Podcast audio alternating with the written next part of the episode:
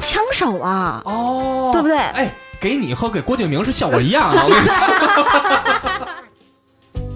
直接用我当个石油工狗人多荣耀，啊是不是？哎机，石油 工人，是吧？这可以吧？哎可海上钻井平台，太好了，就是你真的要让我幼儿园老师是他的话，我可能就直接退学 了。是太阴暗了，是吧？对下岗再就业，数他最厉害。对嗯啊，是新时代鼹鼠，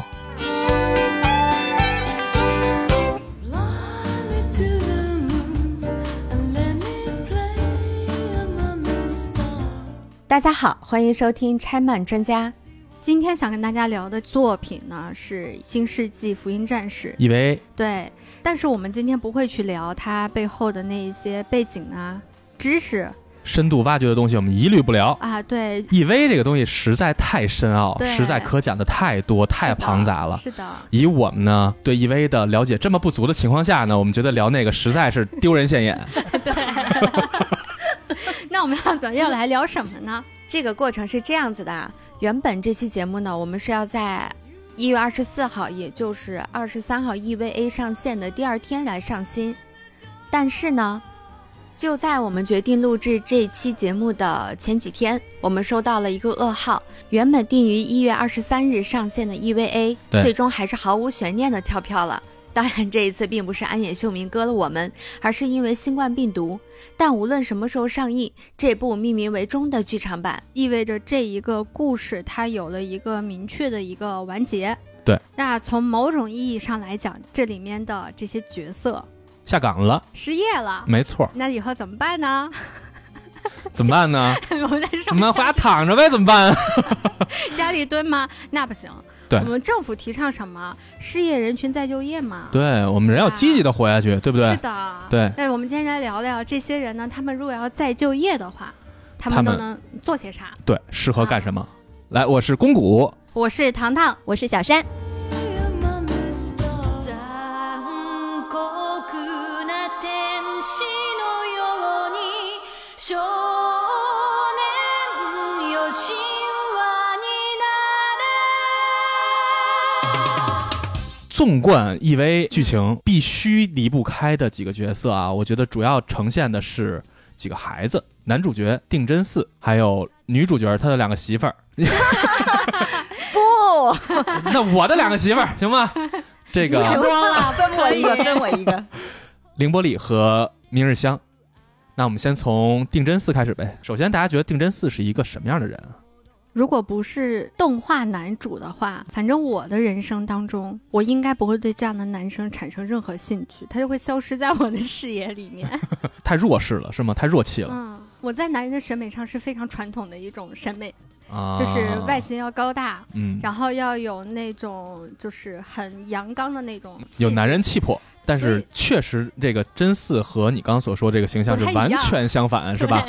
但是同时我们也看到，定真寺是一个十四岁的孩子，是是吧？是一个刚刚走入青春期的孩子，应该说。嗯同时呢，真嗣展现出来的应该主要是以懦弱，我们能直观感受到的他懦弱，嗯懦弱，同逃时避有一些逃避，同时还有一些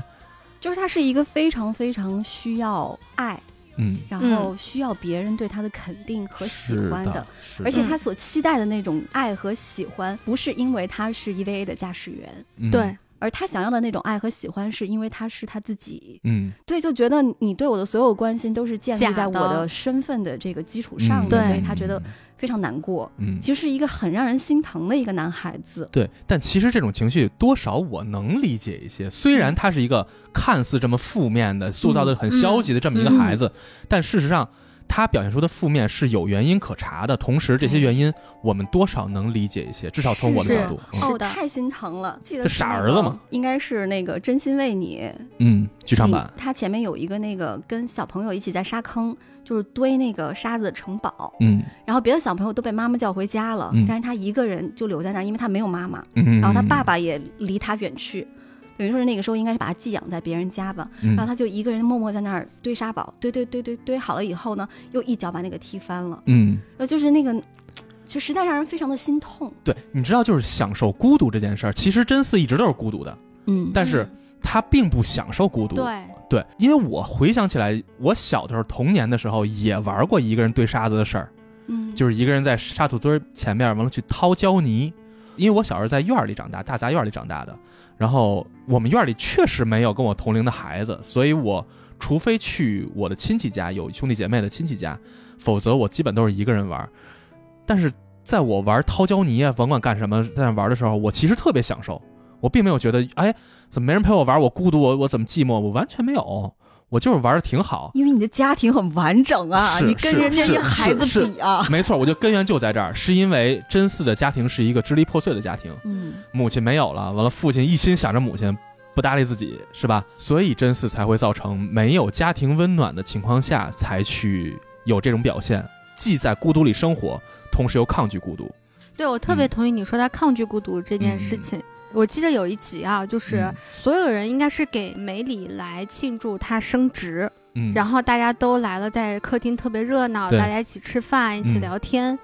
然后真嗣就提出一个问题，就是为什么人多就一定要热闹？其实当时梅里看出来了，然后梅里就问了他一句，就说：“你是不是还是不太能适应这样子的场景？”大概意思啊，嗯嗯嗯，就是真嗣是那种我渴望我有很多朋友，嗯其实真嗣是个对朋友看重非常高的一个人，比如他和冬至和对他自己身边的朋友们，是啊的。嗯然后，但是当这些朋友围绕在身边，我们觉得朋友多了，在一起吃饭就应该热闹的时候，嗯他又不明白嗯，为什么人要这么热闹。嗯我虽然不是很喜欢这种类型的男孩嗯嗯子，嗯嗯但不妨碍我在那个时刻去心疼他。嗯然后你再回想自己的青春期，跟他一样大的时候，嗯其实跟他一样别扭。嗯，对对对对对。嗯，完了，同时哈，关注到一点就是，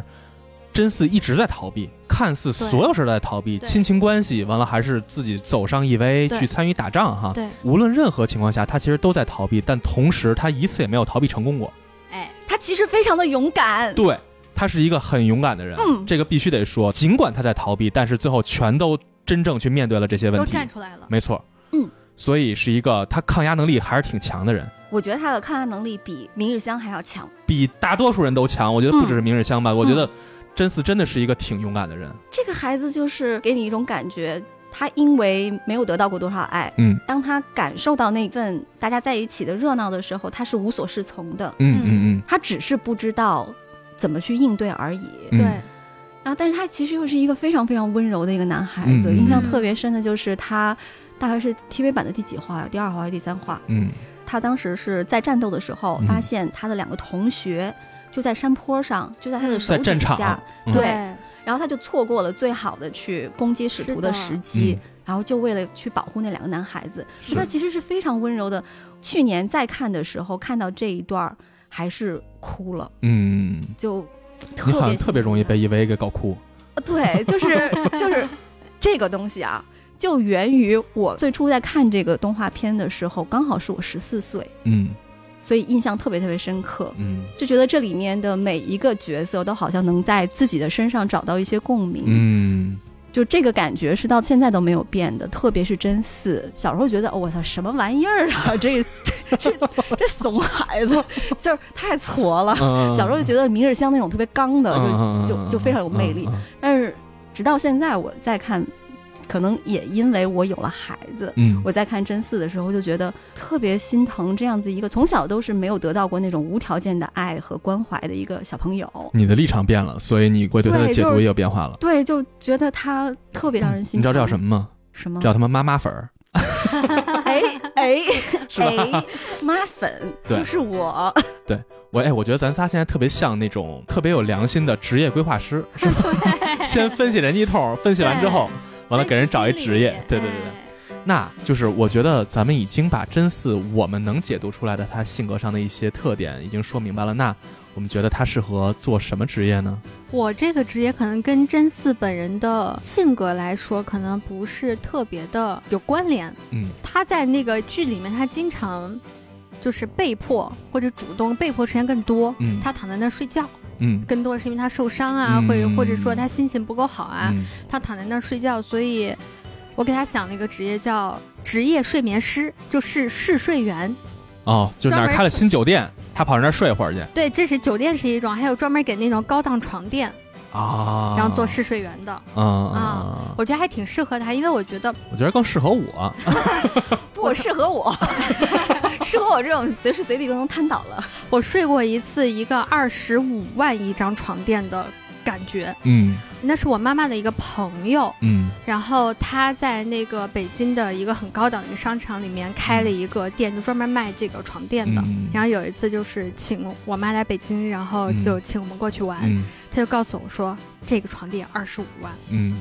那你要不要试睡那儿试试？嗯然后我跟我妈就莫名其妙睡在那儿了，然后嗯他们店头也没有什么人， 嗯，然后完了之后，他们那个导购员就把那个门儿就给一关上了，啊，我靠，然后我跟我妈在里面躺着就莫名其妙，啊也没有人管我们。 但是我跟你说，真的是不一样，就是你也不知道它哪舒服了，嗯就很快过一会儿你就会觉得，就是它下面有那种热气上来。啊，很容易你就犯困了，我不知道啊是不是心理作用，毕竟二十五万在那摆 着。但我觉得真次有一点，它也许可能能够做得很成功一点，就是因为他是一个心思非常细腻，嗯非常敏感的一个孩子，他也许能够很敏感能感受到那个床垫 是打好了， 好像一广告哦，我靠！熬得好辛苦啊。对，同时其实干这事儿他不需要和人接触， 对，是吧？哎对就是他其实是在做着一项再和人接触的工作，但事实上他在工作过程中不需要和人交流对，啊，嗯，而且有点符合他性格是吧？是，而且这个职业收入还是挺高的，人真是富二代，不差点钱 儿。也是。官二代，对，官二代。对，以我的观点看来啊，真四呢，其实他并不是讨厌和人接触，他只是讨厌和不友善的，或者说比较强势的人接触，因为他实在太弱势了，他太脆弱了，是吧？那以他的性格，我对他的这个感觉呢，他又能承担承担困难，面对困难，对吧？嗯，就是抗压能力这么强，那我觉得可能对真四来说更适合当幼儿园老师。这一点我不同意。 你先让我说完，那就。好，就是孩子们是天真无邪又单纯的，是吧？大多数孩子是没有任何恶意的，善良的孩子。虽然孩子们会比较闹啊、调皮啊、捣蛋啊，但是从本身的他的自己的思想来说，我觉得孩子们是没有那么明确的恶意或者说攻击性的。因为我没孩子，所以我敢这么说啊。嗯所以你嗯什么？没事儿，等会儿等会儿有孩子的给你来导一导。好嘞，就是所以在我看来呢，真 坐是山观虎斗，真是太爽了。所以在我看来，真嗣和这帮孩子们每天接触，同时呢，他既能保证他并不是处在一个孤独的状态，同时呢，又能有一群或许没有那么强攻击性的孩子。虽然压力很大，但是真嗣最牛逼的就是抗压能力强嘛，对吧？所以我觉得这个工作还是挺适合他的啊、来，妈妈开始你的输出然。后我来跟你说说为啥 为啥我觉得不行。好，你说， 作为这个在座各位唯一一个有孩子的人，啊嗯我实在要说，孩子真的并不是每一个都天真无邪的，嗯非常赞小同，孩子的邪恶是你想象不到的。非嗯常赞同。小孩儿他身上的那种善和恶都是非常原始的，嗯这是人性中本身有的，有善就不可能没有恶。嗯，对，嗯，要不然小时候怎么那种拉帮结派呀、嗯就是小男孩喜欢小姑娘，还去故意去欺负小姑娘啊什么的。嗯你看看那些幼儿园老师，我觉得他们的心理状态都是非常值得关注的，就因为被逼疯了是吗？你们以前做过综艺节目，嗯在拍摄的时候有两种生物是非常难拍的，嗯一种是动物，嗯，和孩子，还有一种是孩子。嗯所以大家是不是就是尽量避免去做关于孩子的节目，嗯因为嗯，就一群孩子在一块儿的时候，控制不你住。就整个人就要崩溃了。对，我每次都觉得我我女儿的那个老师特别不容易，嗯你每天管着那么多孩子，就相互打来打去，嗯特别讨厌。孩子当然会在很多时候给你很多的安慰，嗯，嗯让你觉得特别暖、特别纯真，嗯就是他对你是无条件的爱。嗯但是与此同时，你就要去承担可能本性里的那些对坏的那让些你部崩分，是吧？溃的那一部分。但是我觉得啊，从我的角度来看，就是这些所谓的本性里坏的，咱叫他淘气也好，还是叫坏也好啊，我觉得我不敢给孩子下这种这么强的定义。但是从我看来，这种东西和人类，我觉得是最可怕的那种欲望而产生的那种，同时带着攻击性和高情商的，我应该这么说吗？我不知道大家能不能理解，嗯就是那样，他背地里阴你的东西嗯和孩子直接给你的那些坏，我觉得完全不是一东西。或者说不让他当幼儿园老师，让他当那个保姆。我就让他当幼儿园老师。 就是当保姆的，他可以。他可以面试啊，我可以选择孩子。如果这孩子真的特别啊烦人、特别操蛋 的话，那我不干了，行了吧？你不不就不，不伺候了。所以你看，就是因为我让他选择真嗣当幼儿园老师，为什么？我也考虑到这些问题了，但是是因为真嗣身上有一个这么明显的闪光点，就是他抗压能力其实很强的。我相信这个所谓孩子能给他带来的压力，和他在故事里头展现出来的人生给他的压力来说，我觉得会小很多。作为三个人当中唯一一个正在准备要孩子的人，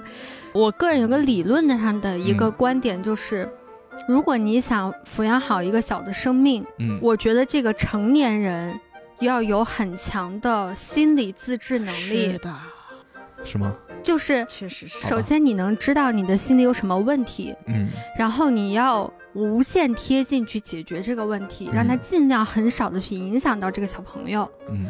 我说是无限贴近是，也许你可能一辈子都解决不了你的心理问题，哦，对吧？而我觉得真嗣的问题嗯就在这儿，他是抗压能力很强，但他并不善于解决自己的有问道题。理，有道理，嗯，是的，好啊吧就？我觉得不单单是为了真嗣考虑啊，嗯，也是为了孩子嘛。 就就是你真的要让我幼儿园老师是他的话，我可能就直接退学了。是太阴暗了，是吧？ 对，我就身心健康的一个孩子，对吧？没带两天，万一万一带成抑郁 了，那我怎么办啊有？道理。是人生三大有道理，有这道太理，有可道理。怕这了。老师，幼儿园老师的性格需要更阳光积极一些的，对，是吧？所以我觉得幼儿园老哎师这个有是道理需，要不定期的进行心理辅导的。哎有道理。嗯好嗯嗯，那小山觉得呢？ 如果让我觉得啊，为了真嗣考虑的话，我我建议他去学门手艺，然后当还个是得兽拿医，哦，对，哦哦，兽医就是当个吧？兽医，哦，这样子他不需要每天从早到晚的跟人这种生物去接触。嗯然后你看他对那个就是小温泉企鹅那个潘潘，嗯就，跟跟潘潘就相处的还哎，蛮有道自然的理，有点意思。然后，动物会更简单，对啊更嗯直接。然后你像他平时那个伺候点小猫小狗啊什么的，哎哇，那种毛茸茸的往你身上一趴，然后啊小猫对人的那种依哎，有恋，画面了。对，还有就有画面是了小狗，啊就是那种让小动物治愈他的心灵，对是这对感对，觉就是吗？我真是为了真嗣考虑，哦，哎，我觉得这有点道理，有点道理，嗯好像还可以，而且是你吧？想象那个画面，他抱着猫猫狗狗在那儿治病，好像就应该是这样。啊，嗯，这相互治愈吗？嗯，他给猫狗治身体上的病，猫狗给他治心理上的病。哎，有点意思哎，有点意思嗯。对对，对就比我刚才说那个当幼儿园老师稍微差一点点。而且我觉对得对对，你那个职 业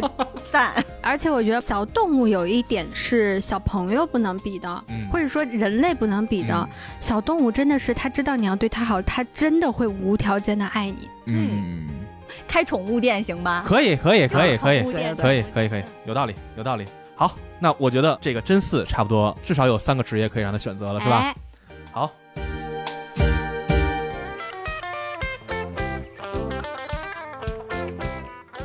第二个明日香，明日香，小山是最喜欢明日香的，是吧？对，你为什么？么喜欢明日香？啊就属于在十四岁的时候，刚好是嗯青春期的时候，嗯就是有一种青春期的被害妄想症，嗯，就老叛逆，老觉得，哎呀，这个世界上没有人爱我，啊爸爸妈妈也不自爱怨我，自艾，就 就是那种，想特多就是那对种，哎呀，我就整天觉得自己特别惨。嗯少年，少年，嗯，无论男女，对，嗯都会有一种就是哇，这个为世赋界新词强说愁的怎感么？觉。其实那种心理阶段，就是青春期，其实是一个自我整合的一个对嗯非常重要的一个时期。嗯那个时期你，你对自我产生质疑是很正常的。嗯嗯，然后明日香，她因为就是小时候她母亲嗯因为那个被精神污染嘛，嗯，然后就精整神个出人现问题疯了，对，嗯对，想要先杀死他，然后再自杀。嗯所以明嗯嗯日香就对于妈妈的这个形象是感觉到非常的其实是矛盾，对又就又又爱又想爱，恨完了又恐惧，是吧？是哦嗯特别明显的，就是她一个人跟九台量产机作战的时候，嗯她那个时候是整个人精神状态非常差，她的同步率已经下了，嗯已经到个位数，嗯嗯她没有办法再操纵 EVA 了。嗯但是就在那个时候，她感受到了那个她的二号机里面留下了她母亲的一些印记。嗯然后呢，她就觉得我的妈妈一直在我身边，她一直在看着我，嗯然后她就突然突然暴走爆发出爆发巨大的力嗯量，然后真的是一个人干了九台，虽然最后还是没 干过吧。但是当时那个战斗场面是整个对 EVA 里头我在我看来特别最燃精彩的一段，就是太牛了。嗯，在我看来啊，就是明日香其实是一个外在高傲娇蛮的一个女孩儿，是吧？嗯至少外在上，但是实际上内心是既自卑，嗯同时有一些其实也是恐惧了。我觉得她对社会也有恐惧，嗯是是来源于对于她母亲的恐惧，所以对世界有一些叛逆的感觉，对吧？这个孩子是一个可能不逊于真嗣吧的一个矛盾的小孩儿，嗯只是他的表现方式，真嗣是内敛了，他这更明激日香烈，是完全反向的对去开放了。嗯嗯嗯嗯对嗯，特别激烈。他用表面上这些傲娇的性格，实际上在掩盖自己内心的脆弱嗯，啊、哎呀，也是一个可怜的孩子啊。但是明日香在我的感觉啊，我觉得她是因为一个人物让我觉得她可能还挺适合的，她挺适合当一个非我国的外交官的。当这个人，我我拿他做类比的是 谁哎呢？非我国，我国外交官怎么能有这样的人存在呢？我们国家的外交官当然得是很正统的，对呀、就是这个人让我想到谁呢？我会想到伊万卡，美国啊上任总统的女儿。其实伊万卡也是一个表面上光鲜亮丽，但实际上也承担过家里头父母离异啊，完了父母关系不和啊这样的家庭背景的一个女孩儿。尽管我们现在看到的这个女孩儿现在是一个跟父亲关系很好的，但是谁知道呢？对吧？你看她在外边表现出来的一直都是温文尔雅、大气识大体。同时，她特别特别重要的一个特点是什么呢？就是在外边出席和外国的活动的时候，都是最高规格。大多数国家，比如说日本、韩国这样的国家，她去到那个国家的时候，都是对方的总统来接见她，是接见她，而不是接见她的父亲。我觉得她实际上会有一种高傲的态度，在我看来会有表现。嗯，所以我就觉得明日香吧，这种端着的性格，那你作为一个外交使节的时候，你代表的是你的国家，你必须有你的骄傲和尊严，对吧？你不能面对一个比自己强的国家的时候，你就低三下四的，对吧？你得代表你的国家，你得有良好的形象和良好的气度嗯去面对这些。那明日香这么一个外强中干， 不是什么好词儿。 对，就是至少至少他这个性格符合你去做一个外交官的这个基本要求，是吧？而且他的那个情绪转化真的特别有意思。对他给他那个养母打电话那个状态，呃，没错，就没很错。像在那个公开场合应该有的那个状态。而且见人说人话，见鬼说鬼 话，我觉得真的这我个唯一我唯一担心的就是他一个搂不住，可能两国就要开战了。没事，人有二号机 啊，随时蹦上二号机就干呗，有道理，小是不是？同样 的被说服了。对吧？所以我的判断啊，明日香适合做除我国之外国家的外交 官。 哎，非常有道理。嗯，说服你们了是吧？那就勉强你收不是你了最后那个看有二号机这 个，我那谁谁受得了？来，你们呢？其实明日香对我来讲是这几个人里面我相对比较难想的，嗯就是因为他让我觉得他太小孩子气了。嗯，他的那种情绪的起伏，我觉得他很多职业他都做不了，嗯是情绪是起伏是过大。对对，但是他这个情绪里面，他有一点让我特别喜欢，嗯就是她其实是一个特别爱拔尖儿、爱冒险的一个女孩子。嗯她对很多人她都会去争那个第一，嗯，她愿意尝试很多很新鲜的事情，嗯很多战斗虽然她不听命令，她第一个冲出去了。嗯对？吧？我觉得她可能会适合做很多冒险、极限运动。啊，嗯有点道理。对啊她去跳伞也好啊，她去什么探查冰瀑，这两天的那个新闻嘛，嗯，就是我觉得她适合去干这样的事情，挑战自己，无限挑战自己，己的，啊无限挑战自己。己。还有一个原因是因为我觉得他做这样子的事情，当他真的做的特别牛的那种世界第一的时候，嗯嗯嗯全世界对于他那种关注、目光、称赞、肯定，是他尊重特别需要的那哎种东西。哎有道理，有道理，又被说服了，是吧？在你俩之 间开始摇摆不定。哎，我觉得有点道理，就是反正死也死一痛快呗，对，是吧对，嗯，而且在运动过程中，人是会忘掉自己的一些不好的回忆也好，什么也好，对。是吧？运动是能使人快乐的，本其身实你看他好多次战争，他都是冲出去打之后特别爽，啊嗯但是他特别，难受的地方是，他打着打着被使徒给把这个胳膊切了，把脑袋切了，是是然后被是真嗣给救了，他受不了了。其实这些东西对，但是如果你让他一直赢，他会特别的快乐。对我觉得如果不去说他的内心的创伤、他的性格缺陷，你要去怎么拯救他，抛开这一切不谈，只想让他快乐的话，我觉得这样子的选择可能会让他一辈子体很快育乐运。动符合他的争强好胜的性格，嗯是，我觉得让有他道理快乐就好了有。道理，有道理，哎，这真的有道理。哎呦，非常有道理，以至是吧于有点意思以至于我什么都想不出来了。 我觉得你们两个都特别对，的那你妈妈粉儿，你有道选一个吧，从我们两个里头。理我可不是他的妈粉，那你是他什么粉？就是儿媳妇儿吧。那你儿子太惨了 吧， 天天被打死出眼泪。这婆婆粉， 啊！作为婆婆粉的话，我倒还真觉得我更倾向于糖糖的那种，啊，因为她就算拥有二号机吧，我作为一个平头老百姓啊， 我也并不希望去经历一场战争，啊所以就我比较倾向于糖糖的那个更高、更快、更强，就绝对是我们明日香。有点意思，有点意思，哎，嗯可以，好，好，好，我认输。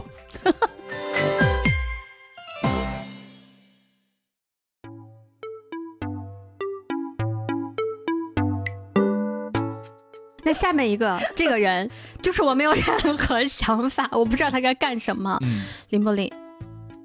哇塞，凌波丽女神，女神干不是一个维多利亚的秘密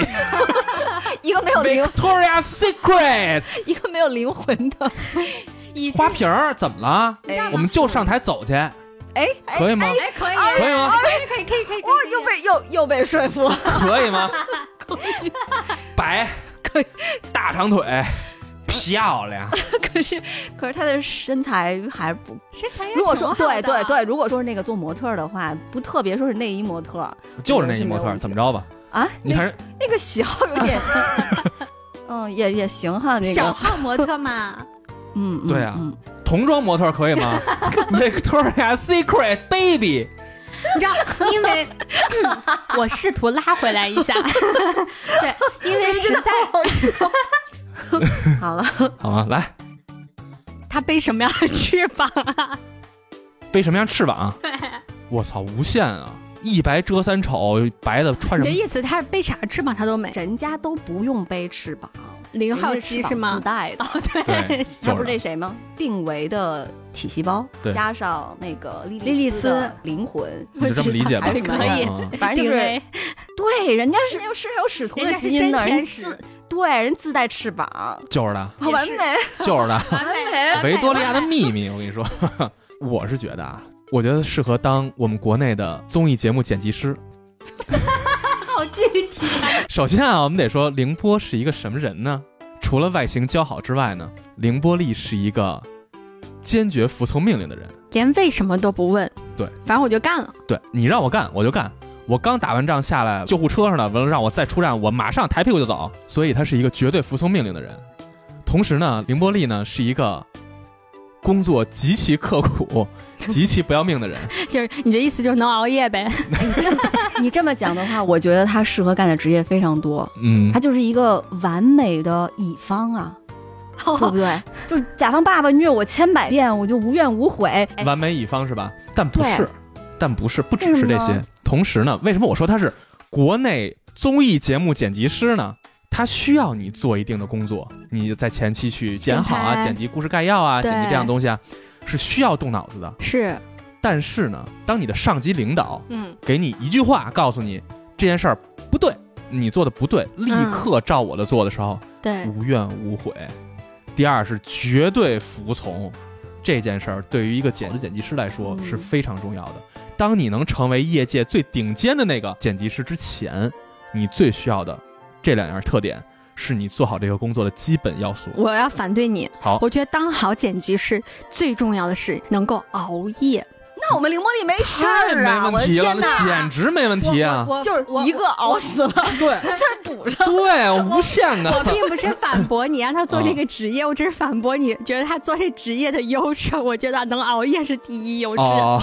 我还是那句话，当你混到最顶尖的那个份儿上之前，那个过程的时候，你需要面对的绝对不只是甲方，嗯，还有你的后期导演，对，还有你后期导演组组长，嗯对，嗯还有你们这个团队的领导。对，在面对完这几轮之后，还有一个甲方，嗯所以你你所面对的是一直都是在修改、修改、修改。哎甲方任何一个人跟你说不要，这个不行，我要觉得需要有一些调整，甭管是我要变漂亮的，还是我能给你提出具体细节的，最后改的工作的那个人都是这个剪辑师。而且你刚说甲方应该是甲方承恩，他有对各种维度的甲方，没，错，商业甲方啦，内容甲方啦，平台啦，导演组所啦以，太可怕了。我最近关注到啊，就是这个咱国内的某些综艺，尤其是那种少女选秀类综艺，网上大家全都在骂剪辑师。全部都在骂剪辑师。我告诉你们，你们把矛头指错了，是的他们是背锅侠，对的，他们都是背锅侠， 剪辑师他们没有有权利对节目做出任何的更改。是的，他们只能去拿出自己的想法，让领导们去决定、去拍板，你对和不对。而最后的方向，我想必啊，会至少不完全是剪辑师手里的，甚至于是大多数的这个决定是剪辑师所没法掌控的。嗯，所以，综上所 述，综上所述，凌波丽呢是一个良好的工作执行者，因为他的性格是对于上级的命令完全执行、完全服从的。那我觉得他这个特点是一个好的剪辑师的一个必备的个人性格特点，真打工人，真打工人，绝对的最嗯好的。聊完之后突然间觉得好难过啊！那你留一个给我，啊就是写剧本吧，凌波丽无脑，他无脑就当枪手啊，哦，对不对哎，给你和给郭敬明是效果一样的，我 跟你说，特别适合一块儿带去开会，嗯因为你写剧本的话，你经常会出现那种情况，是吗？都不是做会议记录，嗯写剧本经常出现的一种情况就是你去跟甲方开会的时候啊，嗯我没有在说，赶紧给自己挑出来，就是他 自己。我没 我没有在说我的甲方爸爸们，确实是有很多这样的情况，就是。编剧去公司开会的时候，哇，那台下坐一票人，嗯什么公司的保洁呀、嗯司机呀，嗯 就是我且不说这个制片人啊，什么老板呐、嗯就嗯就嗯就嗯就，因为就是甲我方能他理解，我能理解，我能理解，我对见过吧这阵势。所有人都回来嗯跟你说，哎，你这剧本有什么问题啊？对我觉得这这个人物不好啊，对那个哎，你看这个情节太俗了呀，嗯就所有人都能给你给你来提意见，嗯你到底听谁的呢？对但这个时候通常就是甲方不知道他要什么的时候，他有什么人的意见他都听。没错，哎哇，真的是我有哇，我严重认同你这个事我儿。也经历过这种，咱们搞综艺做题啊什么都经历过这一块。我跟你说啊，就是我们 做一场身心的 凌虐。做文艺作品的人，是所有人都能过来指责你你不对对的那个工作，是的，因为所有人都看得懂对，剧本，大家都认字儿会读故事，我都能说你不对。 对但是你说你找一个真真正的这个医学专家，你去给人挑错儿，你不懂，你没法挑，人嗯而家且说什最么你就是讨什厌么的就是那种他跟你挑完了错儿以后不告诉你，我觉得怎么样比较好，嗯又只是说你这块儿不行。嗯所以以前我做甲方的时候，嗯我的上司嗯对我的要求就是，你给别人提意见说不行，嗯你必须要跟我说怎解么决办法行。没错，你哪怕说你的解决方案不好，嗯但是你也要给人家是一的个抛砖引玉，你得有个砖吧，你不对能跟人说你就是不好。这是嗯做这份工作的基本素质。对，是但的事实上没有这种速度的人大有人 在。是的，是的，所以我觉得凌波丽就特别适合，就是台下不管坐的是谁，大家都说你这这儿不行，那儿要改什么之类的，嗯行，好，好，嗯可以，可以，可以，就就好。他如果是你的助理的话，回来你还得头疼，因为他全给印下来了，然后你发现他印下来的东西你做不到 啊。就是自己做吧 就就起码开会的时候有个好印象 吧。哦，因为那个身为甲方的时候开过这样的会，啊我心里边觉得特别的对不起编剧，啊， 就是被虐太惨了。所以你看，聊了半天，做文艺工作者有多难，你明白心吗？酸真的，故事所以就是大家以后看到什么那个影视作品，觉得特别不好看，有有点有点傻缺啊什么的，希望大家不要只骂编剧。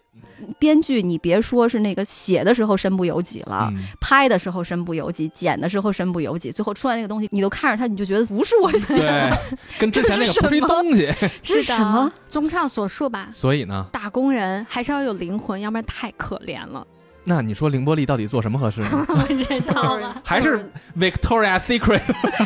对，想来想去还是你赢哦了，对，让她让她稍微轻松一点吧，好吗？对对我对，们保对她稍微温柔保一点护一。下十四岁的少女，对对对，让她可怜让她了稍微快乐一点吧。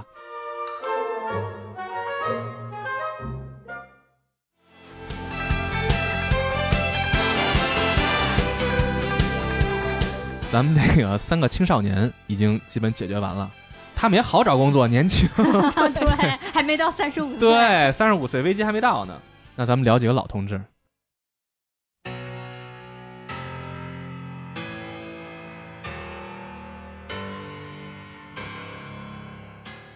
首先呢，我们来聊一下 EVA 里的真正的灵魂人物定元度先生，嗯，对吧？定元度是真嗣的父亲，E 对是 EVA Nerve 总部的总司令、总元帅。这个人呢，其实是一个大阴谋家，同时也是一个大理想家。因为定元度一直是这么身居高位的一个人嘛，但是同时他其实一直在追寻的一个人生理想，就是能再见自己的亡妻一面，也就是真嗣的母亲定为，这个是他一生追求的目标。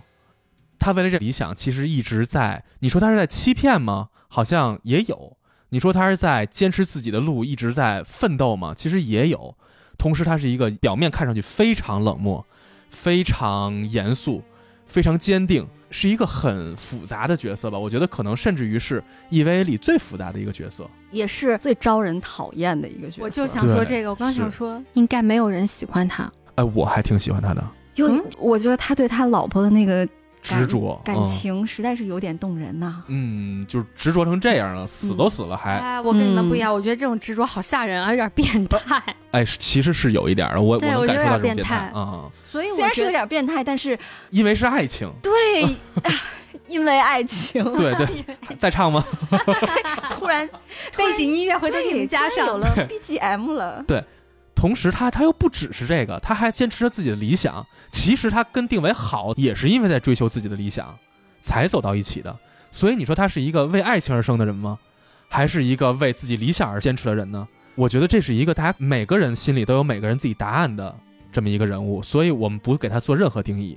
大家只要知道他的性格特点是这样就好了，是吧？反正我带入到真嗣的那个视角，我会非常讨厌这个男人。嗯嗯对，因为我很雅尼父子俩你都讨厌， 不真嗯，得了根嗣，儿了，给人弄的。真嗣只是我定家对对，真嗣只是很难你作为那个伴侣的那种想象，但是带入他，你会去考量这样子的父子关系是不是你想要的。嗯嗯我不，嗯，我我觉得我还希望我的父亲是一个平凡的人，嗯。然后能够跟我有平凡的家庭生活。所以你看，那你同时你又能变得理解真嗣了，对不对？对我可以理解他，但不代表我会选择他。对，但他父亲呢，我是真的很就有几场戏印象特别深的是他们两个一块儿去到定上为的坟墓前，对对对，嗯去上坟那一块儿。嗯其实挺难过的，看着嗯两个人共同爱的那个女人离开了，嗯然后两个人又因为各自的很多的问题而无法去温暖对方，嗯他们又有打不断的那种血脉关系，就你看着特别的揪心。嗯嗯嗯，对这种设计太带感了。对啊，是啊，就是你虽然讨厌他吧，但是正因为你讨厌他，你是如此讨厌他，才说明他这个人物塑造如是成此的功了，是的太成功了！啊。我还是想说，我并不讨厌他，或者说我我并没有那么讨厌他。我也不是很讨厌他，啊就是我小时候挺烦的哈，嗯就长大了也会觉得，哎呦，这他有一种特殊的魅力，对我来说对，在我心里，男人就应该是这么坚定的，对，无论是我什么。好像嗯找到他为什么能扎还能扎成功的原因了，而且就是，而且就是他可以辜负全天下的所有人，只为了他的爱情。对，这一点就非常的牛逼啊！我的天哪，对，宁要我负天下人，莫要天下人负我。在我心里，他就是一个枭雄。我要实现我的目标，嗯，我就坚定的走下去，我不会质疑他，我不会去嗯嗯嗯嗯在心里有那么多的纠结，我就走，我就这么坚对，而定。且他可以把自己的目标藏的那么深，嗯谁都对不知道，嗯，是这阴个谋嗯我家。特别对佩服他，他太牛的了手段、心机、智慧真是无双。嗯嗯，所以真的从这方面，我真的很喜欢这个角色。尽管他有一些这样那样的性格特点，嗯但是他的闪光点实在太耀眼。在他对他老婆的这个感情方面，就让我想起来有两个影视作品里面的人物，一个是黄药师，嗯黄药师嗯也是，就是他老婆不嗯死了吗？嗯但是他就是那么多年一直忘不了，然后把嗯他老婆那个，反正把遗体还那么盯吓着，人，嗯，，很吓人，但是非常的深情 是， 但是他对黄蓉好啊，就是不管。 对对，单说爱情这方面，哎，还有一个就是那个《三公之回家》嗯里面那个黎明演的那个角色，就他老婆死了之后，他每天给他老婆就是各种嗯想办法让他老婆能够维持身体的完整。宠妻然后狂魔们，对，哇，天哪！就是一个男人，如果这辈子这么爱你的话，嗯，就你不会觉得特别的幸福吗？好瘆得我操，慌我真不幸福，我就是 男人，我也不信服，我觉得特瘆得 慌。就哦不，如果我没死的话，嗯那我不慎啊，嗯那我俩感情好着呢，人是死不是？了呢， 我死了，他慎不慎关我啥事儿？ 我又不知道。 对，也没有毛病。所以我们觉得定元度，我们让他做什么工作好呢？是条汉是子，条来汉子来说说他干什么？说他干什么？嗯， 我就想起来，前阵子在网上看到一个视频，然后说定元度就是史诗级渣男连骗母女二人，嗯，就是他确实是在是哪那个母女呢？ 赤木直子和赤木绿子这对个母女俩，也是的就是那个一个是设计及建造了那个 Nerve 总部的 Maggie 系统的那个人，对，嗯，然一后个人工智能，哦对，嗯这一个个是维护，是的，嗯这母女俩就是干这个的。嗯，定元度其实是一直在利用他们对自己的爱，这母女俩都喜欢定元度，对，嗯，哇，结果呢？就妈妈自杀了，嗯然后女儿是那个被定元度杀了杀了，嗯然后这妈妈自杀也比较有意思啊，就是那个大概是几岁的时候的凌波丽，也就是第一个凌波丽对直子说。嗯，呃老太婆，叫她老太婆，然后把那个定元度平时跟她说的一些嗯，就是坏话，说直子的坏话转述给直子了。比如那个时候，Maggie 那个系统已经建造完成做好了，就等于说它也没有利用价值了。其实直子一直以为定元度特别喜欢和器重自己，对是的，结果背地里发现定元度满嘴就是说坏你话， 对 根本看不起自己，对，然后直子当时吧唧就从高台上跳下来就死对了。崩溃自杀了。对就是这母女俩都是非常悲情的。嗯嗯，从从这个角度来说，定元度确实是个渣男啊。太渣了但。是他在利用母女俩的这一点，让我想到了小时候，年代感一下出来了。对，让我想到了小时候的一部电视剧，一九九二年风靡全中国的一部电视剧。那会儿还没我呢，你别恶心我。 就是一一九九二年风靡全中国的一部电视剧，名叫《外来妹》。真是好有年代 感，这个词儿很多很多很多很多年没听过了。外来妹这部电视剧，啊当时据说在央视播出的时候，收视率达到了百分之二十八，嗯，百分之二十八个点，这是什么概念呀？现在就是万现在人就空巷级那时候也没别的台好吗？确实没别的台，现在收视很好的电视剧也就是百分之一点二几吧。对嗯有那么多人都在快看赶着上渴望了都。它， 真的是真是特别牛，而且它十集就讲了一个非常棒的故事。嗯他那个男主角叫江生，是一个港商，改革开放之后来到广东开厂。女主角陈小艺和她的五个好姐妹，就是六个人一块儿从那个小山村里边来到了那个广东打工，就进入了这个江生的这家工厂。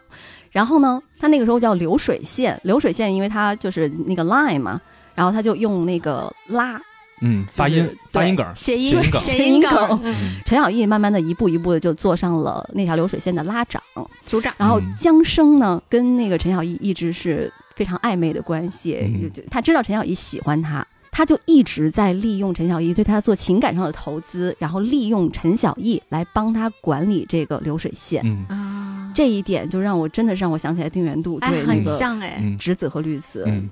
然后最后陈小艺发现江生原来在香港有一个老婆，嗯，啊而且他知道江生对他的好就是为了控让他干制活他儿，，对嗯，让他为自己所用。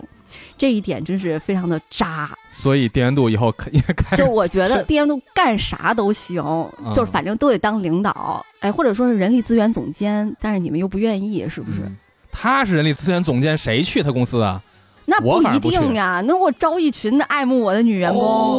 我操！是不是？人力资源总监或者是公司老板都哎可以。而且他真的有那个能力，就是他还能让这些女儿不掐起来，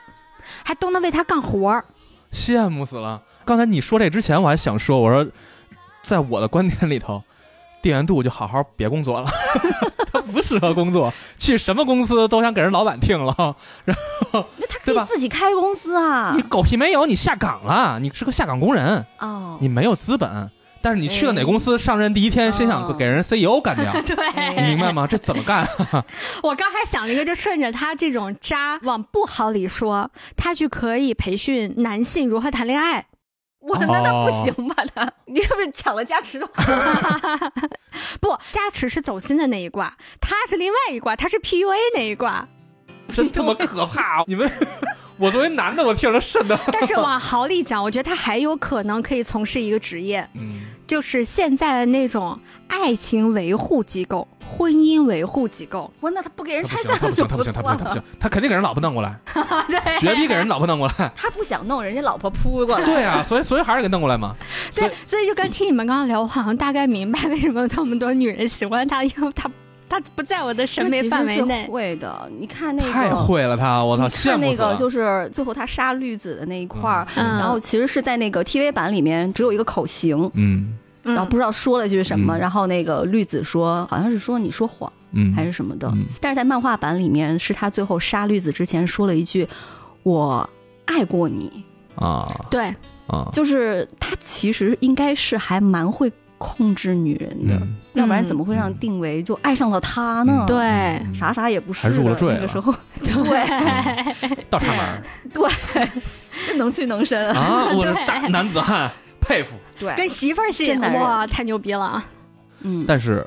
在我看来，我从男人视角出发啊，就什么都别干，真的就是你好好回家照顾媳妇儿吧。你这么喜欢你媳妇儿，别离开她，跟她好好在家哎伺候日。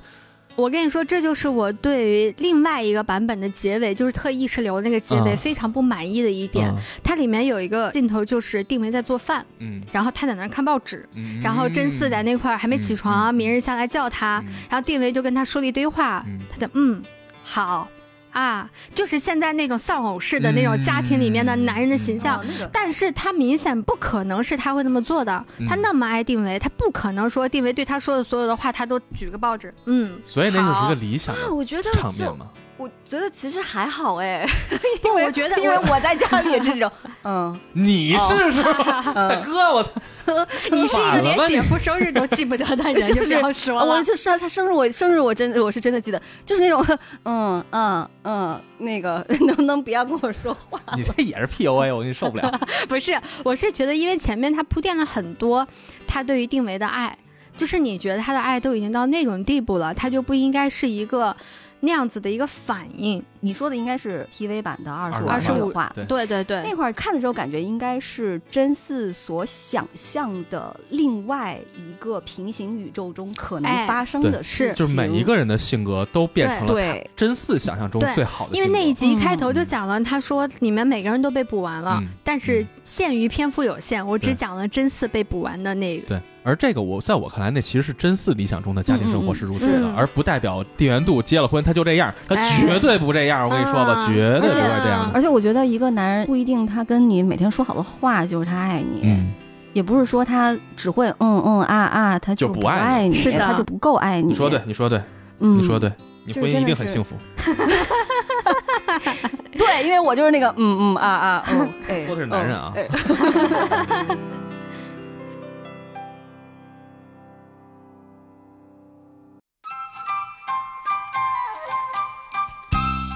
那下一个在 EVA 里头比较为人所熟知的成人角色，我觉得嗯在我看来是美里，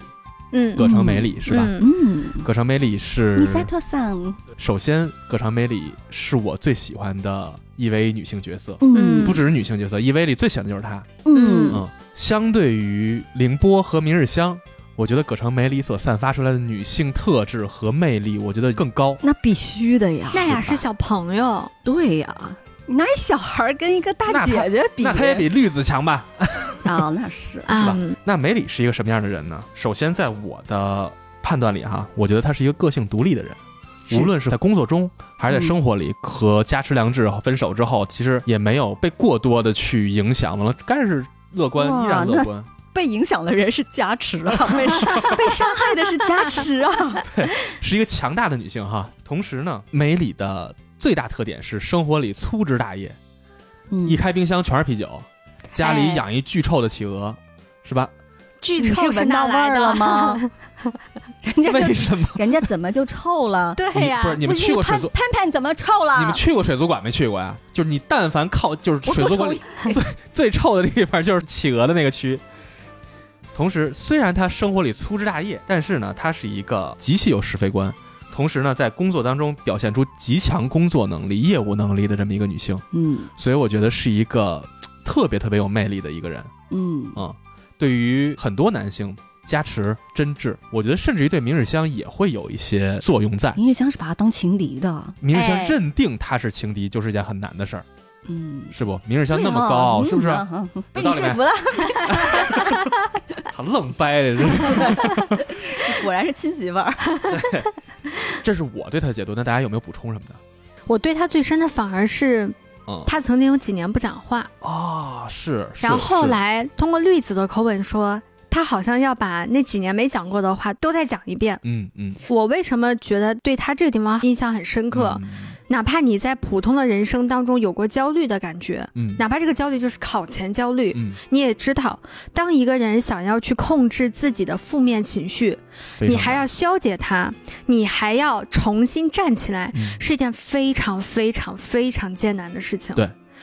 他花了几年时间，虽然花了点时间啊，但他最后站起来了，能战胜这个，我觉得是一个特太别牛逼了了不起的，事儿特别是是特是别是特别的牛。其实，在我们刚刚聊过角色当中，他们嗯多多少少都有一些有各种原因造成的心理问题。对，有一些人是正在战胜的路上，嗯有一些人被有他些人打被击倒了，对，嗯但是葛城美里是里面唯一一个非常明确的说他战胜了他的那样一个人，至少表面上战胜了。对。嗯，他有他脆弱的时候，他还会流露出来伤害带来的感受。对，但是无论如何，他在生活当中，他不会为这个东西自怨自艾，对，然后他愿意为他的工作、为他照顾的这些小朋友、嗯，为他的所有他认可的这些人去负责任。是，我觉得他特别很难得牛很逼难，得非常嗯非常难得。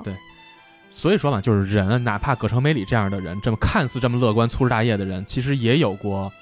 可能很难回首的记对忆，有很难而很且难。很有意思的就是，第二次冲击的时候，他父亲为了让他活下去，把他放进了求生舱里面，对，所以他父亲是在嗯牺牲冲击了里面啊死了。嗯对，那个时候，葛城美里的年龄就和真嗣、一样明日的，香他们出场的时候一样，是十嗯四岁，是的，就是这样一个十四岁的少女。嗯，也有痛有一苦的点过去吧。对，就是我们每个人其实都会觉得自己是是的世界上最惨的那个人，是的。嗯因为我们真正了解的只有自己，我们自己曾经经历过什么，你跟别人说，别人我相信真的能完全理解你的人根本不存在。完全不哎存在。对，所以每个人其实都会有这样的经历，但是我们看梅里这个角色，其实她有这么痛苦的过去，但是她凭借自己的力量走出来了。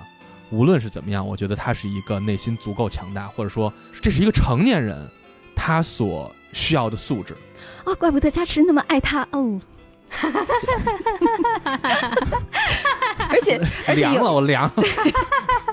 而且有一点就是，你要说他完全走出来，他其实是没有走出来的，嗯，他只不过把那种痛苦转化了。对就连他当初跟加持的那个关系也对也对是一样对的。对对，他在这个对转化的过程中，他不像别人一样去会去伤害其他的人。嗯那梅里他其实是不愿意去伤害别人的，他嗯也没有伤害过别人，嗯就除了加持吧， 嗯嗯嗯就是睡他了不人是一睡个了人家一段时间以 后，就分手了，就他分手也是理智的，嗯理智的察觉到他自己把加持当做了父父亲，亲嗯他不愿意再去继续利用加持是，所以选择主动跟加持提出分手。嗯其实很成熟。对，嗯而且你要说他真的没有利用过别人，也不是，嗯他利用了所有人，嗯嗯甚至说是利用了这个组织，嗯利用了定元度，嗯，就是因为他要去为他父亲复嗯仇。是的，但是他所选择的方式是对大家来说都没有伤害性的，嗯，这是一个非常心地善良又温柔的大姐姐。对，而且在这种世界里，她这个特色已经很难得了，是是的，吧是的，嗯所以真的是一个完美女 性，我好喜欢。感觉不想录了。 我要 我要疯了！ 我我跟小山两个人想揍他，如果我是男人的话，我我也会选择梅里的。你是女人也可以选择，对，哪怕说他把我当成药渣儿了，要渣。我乐 意，我非常乐意。对呀、我一生中能嗯我一被天吃八种药，我都愿意。她是一个非常完美的一个御姐的形象。嗯 嗯嗯对，很典型。我们觉得梅里适合做什么呢？她首先在她的工作里头是一个，姑且算一小军官吧其，实是是其实是算是作战指挥的，他就是作战指挥，嗯但是好像没有，就听上去没有敌人度，只是好歹上的还那么大的呢，是吧？但是定元度他其实不会在具体作战的时候有什么制定战术上面的指示，哦，他那所以他就是那个战术总指而挥，且是吧中间有很多次的战斗是定元对对度不在在的。啊，但梅里就一个人，就是包括那个舞蹈作战，嗯嗯嗯嗯是嗯是，对是那几次我真的是那个梅里太牛了，是。那关于给他再就业的事儿，咱就避免所有再让他当兵的事儿吧。就是你说咱们都下岗再就业了，是不是打得起仗吗？就别打了。嗯那就我好好就说苟一着个感觉好像也是现代军人转业之后很容易去从事的一个职业，嗯刑警呃斜杠法医。为什么我这么说呢？就是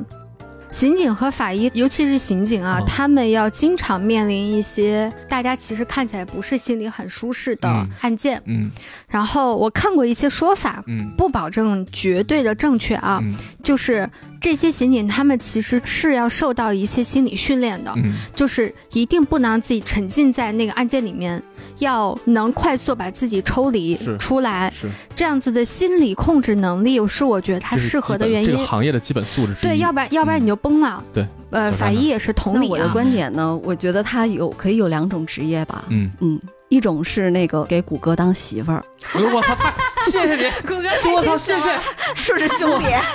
我对不对？太合适我了。我有忍痛割爱了。哎，真的，我跟你说，这个痛快太合适了，简直是是是是，嗯，另外一个就是我觉得那个他非常非常适合的一点就是，嗯刚才我们也在聊，嗯就是他特别适合做那个企业战略咨询，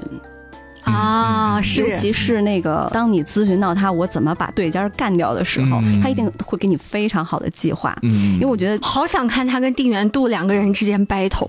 有的嗯有的应该是新剧场版吧，嗯好像是梅里士和绿子成立了一个自己的一个机构，嗯独立于 Nerve 之外的一个机构，就是反正跟定元度不尿一壶。嗯嗯一 个一个是搞 PUA 的，一个是反 PUA 的，老精彩嗯了。就为什么觉得他特别适合做战略咨询，就是因为他真的是一个非常高明的一嗯个是的，指挥官。战略家？不管是 TV 百合剧场版，梅里所制定的每一次的战斗计划都是非常非常棒的。对舞蹈计划是对抗 TV 版的第五使徒，嗯嗯就是那个正八面体。嗯嗯然后他的那个计划是叫做屋岛作战嘛，是就是集中了日本全日本的所有的电量，电力让初号机拿着洋电子炮去把那个使徒轰死，嗯这个就是狙击非常有魄力，而且他直接去那个、以前叫战字眼，嗯他直接去把那个武器给借出来的。特别抓马的就是他跟对方谈完了以后，立刻那上面那盖儿一打开，然后是几号零号机还是初号机，就直接把那洋电子炮给拿着就走了揪出来了，嗯然后还有就是那个第六使徒，就是于天使，也就是嗯说在 TV 版里边儿那个明日香第一次出场的时候，嗯是也是梅里制定的计划，让明日香把那个使徒的嘴掰开，然后两艘战舰那个钻进嘴里边儿，等于说、嗯嗯嗯等于说是从使徒的内部把它给打爆。嗯还有就是那个大家都非常喜欢的第七使徒，嗯，那个叫音乐天使，双人作战，嗯，对双人作战那个简直是完美，六十嗯二秒还六那十个两还是六十加二持秒。的想法吧？是绿子给了他一个盘，说这是能够打败那个使徒的方法，然后他这是加持给你的。嗯啊，，对对对对，加持提出的是一个猜想，但是梅里把它实施落了。把它落实成为了嗯就是一个具体的方案。初号机和二号机嗯两个人完全同步。嗯，大家去看那个 TV 版的时候，就会觉得特别的燃，嗯那一段音乐对，就是完美，大家一定要去看。就是他是一个良好的执行者，任务执行者，而且他能够在最短的时间内分析出来对手的特点和嗯弱点，嗯而且反应时间太快了，对，实在太快了，这个。危机处理，我觉得是对这个职业的一个特别是啊重要的，而且他特别勇于承担责任，是就是人家跟他说没你错没错，对定元度不在，你就就扛吧，对，你你就扛太冒险了。但是他就认为我就一定可以，对危机处理，哎对公关老大。危机公关考验的就是人的反应速度和执行力，嗯对吧？就是对你有没有足够的判断力、执行力和你的对于事件本身的了解、洞察力。我觉得这几点，葛城美里应该是能做到特别好的。嗯同时哈，我觉得还有一个对我个人来说特别好的适合他的职业，其实是高中语文老师， 啊！ 为什么具体到了语文？因为哎，你没发现谷歌说的很多真都非常的具体， 全有画面。我跟你说，特别具体。 因为是这样，在我上高中的时候，经历过两任语文老师， 嗯，一个呢是相对比较传统的，另外一任语文老师，我当时啊十五六岁的时候，我们班同学们呢都特别喜欢的一个语文老师，就是一个我觉得很像很像葛城美里，生活里大大咧咧。上课呢，其实他会用我认为是比较新颖的方法去帮助你去理解这些文章，完了去给你讲中国文学、历史和相对严肃的那些话题。我印象特别深，当时我们的一节语文课是连堂上，这节四十五分钟上完之后，下一节还是语文，嗯因为正好高一嘛，高一的时候课程还没有那么紧，完了上完第一节课其实都没有上完的时候，那天课文他已经讲完了，效率极高，而且在我的认知里，他讲的真的很好哈、很快就讲完这节课的东西之后，他用了后边的课程带着我们拉片儿。我不知道大家熟不熟“拉片”儿这个词儿，就是看电影一边看电影，同时他帮你去讲电影里的这些知识也好，还是电影的手法也好，他会做这样的事儿。我当时从来没接触过这样的课程，而他带着我们看了将近一个小时的《美国往事》，他很跳脱，他不是一个该语文课干的事儿，嗯，但是他同时用语文课的时间带我们看了电影，同时给我们讲了这个电影里他所了解的和文学挂钩的内容。嗯我觉得特别好。到现在为止，我都会回想起来当时的那个他嗯带着我们上的语文课，嗯我会觉得特别有意义、有价值，同时让我收获颇丰。无论怎样，但是现在回想起来，那段时间会让我觉得特别美好。而当时他那个形象总会若有似无的，尤其在我在回顾 EVA 的时候，我会把自己在那个情况下带入真嗣，我会把我的那个语文老师想象成是梅里你这不是那个真嗣他在想象啊是的世界的时候，我操梅里就是他们的老师。我哦操，是的，真的啊！哦，那我就是真嗣啊！你们都不喜欢我，嗯他们在三笨蛋哦三人小组了，然后哦完了，对梅里骑着这摩托还是开着没车，有没有开着哦车，开着车，就嗖一下就停进去了，就是然后三那个男生拿着那个 整个那个画面复原的是梅里去学校给他开家长会的时候，哦对，哎，就刚才说这个场面，我们当时也是，那老师来我们班来上课的时候，我们在二楼，老师从一层走到我们楼里的时候，我们都扒着窗户往外看。对啊老师穿了一号，穿了一件七号贝克汉姆，当时很火的贝克汉姆的英格兰队服来的，背后有贝克汉姆的签名儿，哦哇，很当时酷我哎，超级酷，就跟你刚才说的那个梅里开着车呱突然停下来，场景一模一样。我印象中没有印象特别深刻的女老师，啊但我有一个印象非常深刻的一个男老师，呃，不是因为那男老傻师逼是吗？不是因为那个男老师长得帅，虽然他确实挺帅的，但是我那时候还是个小学生，对于一个小学生，这男的嗯，就都那 样吧，嗯对对对对成 年男性都那样吧对，他应该也是刚毕业。嗯你像上小学，对不起，哎，这个又要暴露年龄 了，我必须要暴露年龄，不然嗯就是这个老师的形象他就没有那么有趣了。嗯那个时候应该是九二年，嗯，那很早了，九没二我年呢。 真的假的？我现在讲的是我的前 世。真是 你前世够短的，后来我后来我又投胎了。对，九二年嗯，那时候我上小学，而且是小学的低年级嘛。那时候我有一个音乐老师，嗯也是刚毕业不久，分去我们学校的。男九的二吗？年男孩儿，嗯，只能叫男孩儿，因为确实是非常的年轻。哦那个时候你都没办法想象，音乐课嗯，那个老师在台上拿了一把电吉他，我操，哇，好哦就酷啊！对，然后他长得很好看，嗯然后他拿一把电吉他在那儿上课的时候，其实小时候都是那上音乐课都是弹钢琴啊什么的，嗯但是他就拿一把吉他在那儿跟我们弹，嗯，然后当时就觉得同学们都震了，就没人见过。没人见过那是什么东西嗯是是是是其实一个出挑的老师对于孩子的震撼，我觉对，得是一辈子都达不到的而且种哦那个震撼、老啊。师，那个老师就说是嗯，那个这个叫吉他，嗯，如果就是我叫 大人，滚。哎呦，我前世的记忆不是很清晰。当时就觉得就是哦，很帅。嗯然，后老师就说，那个如果大家想学的话，我可以每周二放学之后，嗯大家可以来找我，我给你们哦上这课。然后班上就大概有三四个小朋友吧，我家人就是带着我去我们的市中心有一家嗯那个乐器行，嗯买了一把啊红棉吉他，嗯然后那个时候是九十五块钱， 嗯然后九十年代初九十五很块贵钱也不是很便宜，贵的，但是因为我们 架不住我们家有钱啊呀、对我操，富二代，我操，官二代，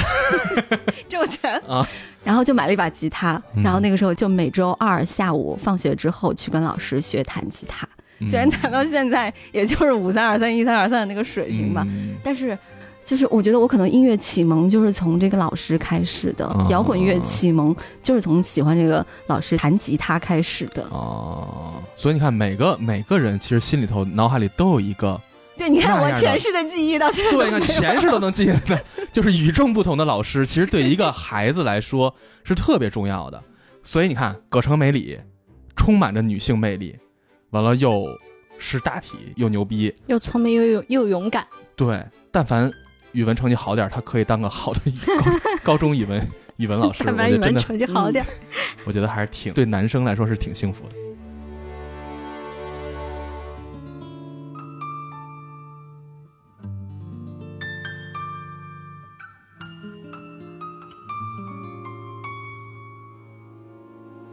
那说到梅说到里，梅里，就不得不提加持，没错，加持是谁呢？加持良治。加持呢是梅里的前男友，在大学时候两人交往过一段时间之后分手了。分手之后呢，两个人各自走上了自己的人生轨道。所以之后呢，梅里进了 NERF，同时呢，加持也开始了自己的三重间谍身份。他首先呢是代表日本政府去调查 NERF 总部定员度的动向，同时呢也在帮助 Zeller 这个组织，其实就是那帮老头儿，那帮墓碑的老头儿。对黑墓碑，对对对每次说话就是亮起 来，这对绝对是二零零一太空漫游了。就是帮助这帮人去调查 NERV 是不是有瞒着他们的地方，嗯，同时呢，也在帮着定元度去欺上瞒下。嗯哎，同时，他还有另外一个任务是调查第二次冲击究竟是怎么回事儿。嗯，对，其实它是一个调查所有整个全局的一个事儿。而在我看来啊，可能更多的他是在做着信息收集的情报工作。对对对，是的，是的，这么复杂的一个人，嗯，但是其实他身上的特点极其简单，就是万人迷。明日香说加持就是他的理想型，是的，嗯，这个加持应该是什么样呢？是只要他出手，就没有跑得了的。哇，给人他这种的感那觉个骚话 简直是太牛了。对啊，撩妹之王，只要跟他搭上话，他嗯想撩你，嗯，基本上就差不离了，对是吧？这个特点，我觉得首先是一个他搜集信息情报的能力，这个多强，这个不说了啊。最大特点就是他会撩，嗯会滋姑娘嗯，啊、那你们觉得他适合做什么职业呢？他不需 要再搜集情报了。我想了一个，跟他你们说的完全没有任何关系。你说，瓜农，我操，太合 适了，真的太合适了。嗯，对，怎么为什么为什么是瓜农呢？他最后是给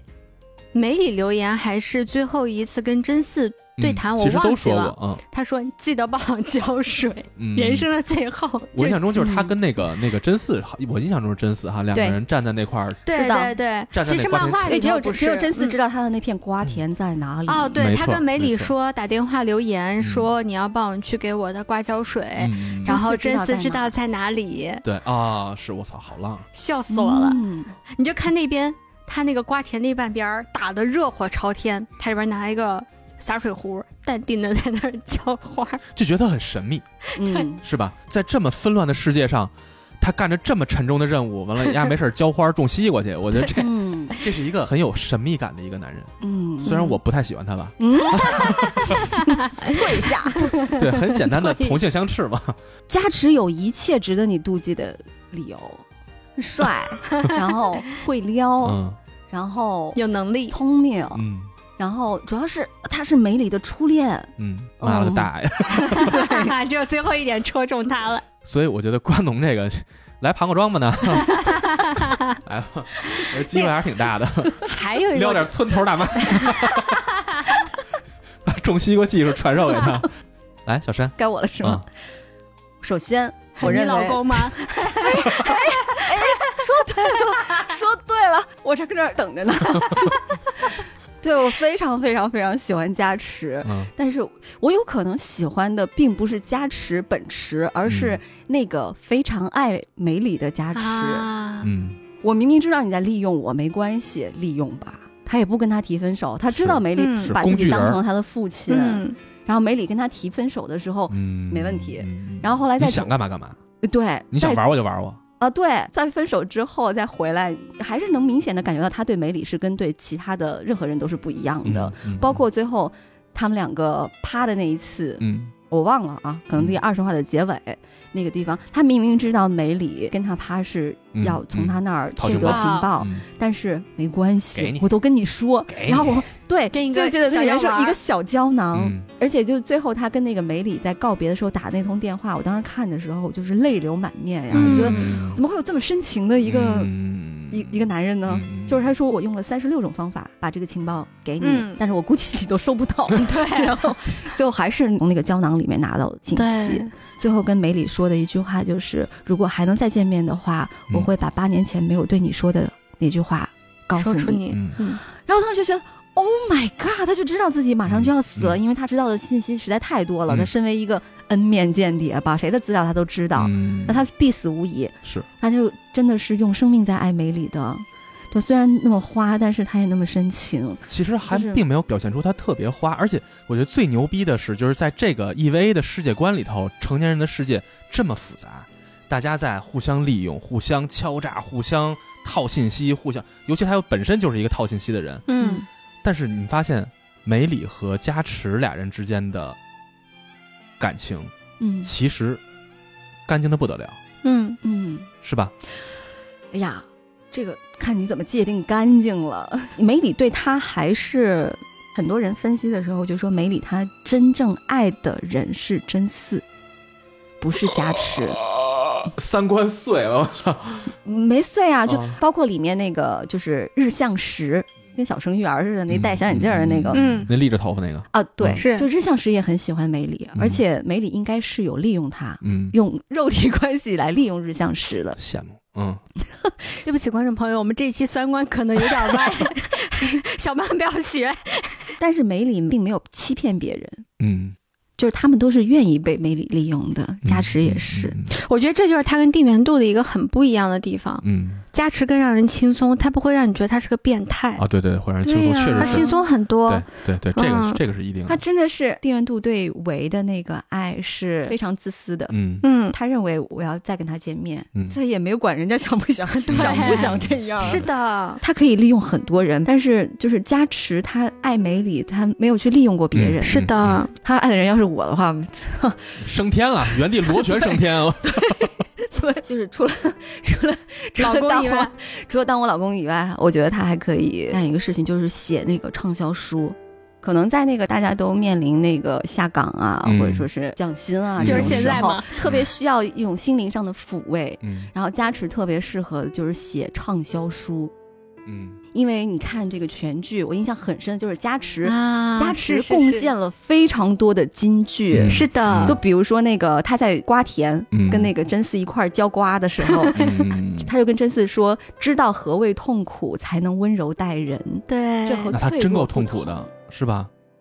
对呀、啊，他是啊肯定经历了巨多痛苦才会这么温柔，是的啊对呀、像说他自己，但是也是在说真嗣。嗯，还有一句就比较长。嗯人是无法完全理解别人的，甚至能、嗯嗯甚至能否理解自己都值得怀疑。是，的，百分之百互相理解是不可能的。不过正因为如此，人们才会努力的去了解自己和他人，所以人生才会有乐趣啊！嗯，这是不是、嗯啊金句王？但是你看，就是这个和他那个人类补完计划，他从他的态度上表现出，其实他是反对的，嗯，嗯是吧？对呀、嗯，他有立场，对，是所谓的人类补完计划，你有种感觉就在消除人的寂寞啊、个性嗯痛苦啊，就这些负面的情绪。但是你失去负面的情绪，失去作为一个人的形体，失去自己的 AT field，嗯，就是那个嗯心之壁之后，嗯嗯嗯也就意味着你作为你个体是不再存在的，嗯说得好，特别是棒这。样。人只有感受痛苦，才能感受快乐。对啊，所以从文吧，就是你说加持加持吧嘛，，从文吧，他可以在做我老公的 同时写从文是吧？写我上就是书，那他身体也受不了，我跟你 说，写书不容易。然后完了，他来养你，买个大房子住是吗？哎，不用不用，我养他， 我我都有加持当老公了，我为什么不工作努力点儿，勤奋点儿， 挣钱把他养起来试试？说不定我还能为成为一个美里式的成功女性，啊，真是哇哎，有可能。嗯牛逼完！美。你们说完这，我都不好意思说我 的想法了。我的想法比较简来，单你。反正不是开当始老复公仇吧？反正不是当老哎公，加持最大特点是什么？能撩嘛，又帅又能撩 嘛，我了解人心嘛，是吧？嗯嗯嗯，牛郎呗，对，做个牛郎，哎我我就觉得知道你特要别合说这个适，真的。嗯发型稍微改不改，烫一下就是那个嗯叫什么非主流， 嗯杀马特，杀马特对杀马特，然后。以他那个会聊天的程度，我觉得在日本搞个头牌什么之类的，应该难度必不须大吧？的，嗯是吧？难度不大吧？就是我嗯，估计会是那种王者级的，而且会三门语言，就能接待三个国家的客哎还人。 真是哎。你知道吗？嗯哇我周围所有去日本的女孩儿都会表达一个情绪，就是哇，说上日本挺好挺好，但是就是想去牛郎店，就是不会语言。，对，大家都会因为这个门槛儿给挡住。嗯，那加持努努力，我会中文，对不对？ 那加持练会中文，这个市场多大呀？德语、英语、日语、中中文哇，哎，我觉得特合适，是吧？这个真的牛逼吗是非常非常语言，确实对牛郎来说特别特别重要，很重要啊不管是牛郎还是那个，就是哎，反正风俗店吧啊，嗯就无论针对男女，嗯，你只有能你听得懂你的。使用他非常熟悉的这种语言，嗯，他才能够恰到好处的用语言来让你爽你，对来一场心灵的马杀鸡，对对嗯不然你没有办法有语言隔阂，你没有办法是的 get 到那种所以才那种牛郎为什么发型那么丑，长得那么残，他还能那么贵？哎是，我觉得就是这个是重点。日本的牛郎到底是个啥玩意儿？嗯，对，你看你站在大阪的街头看上面广告，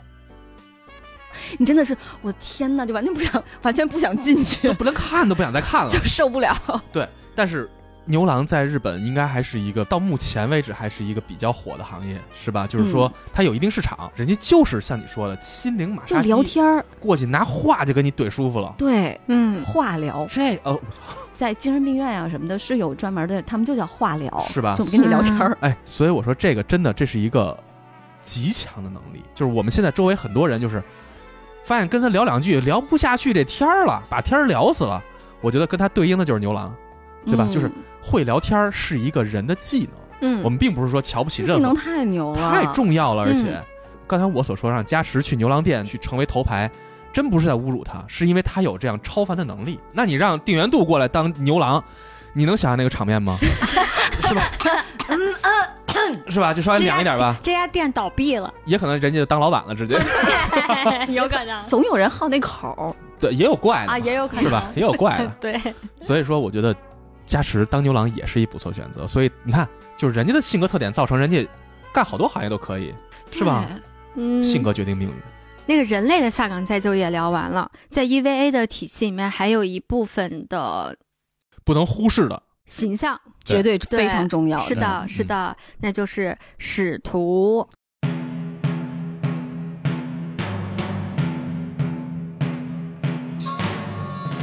这些使徒也编号也好多了啊，对也根本集体记不住对，也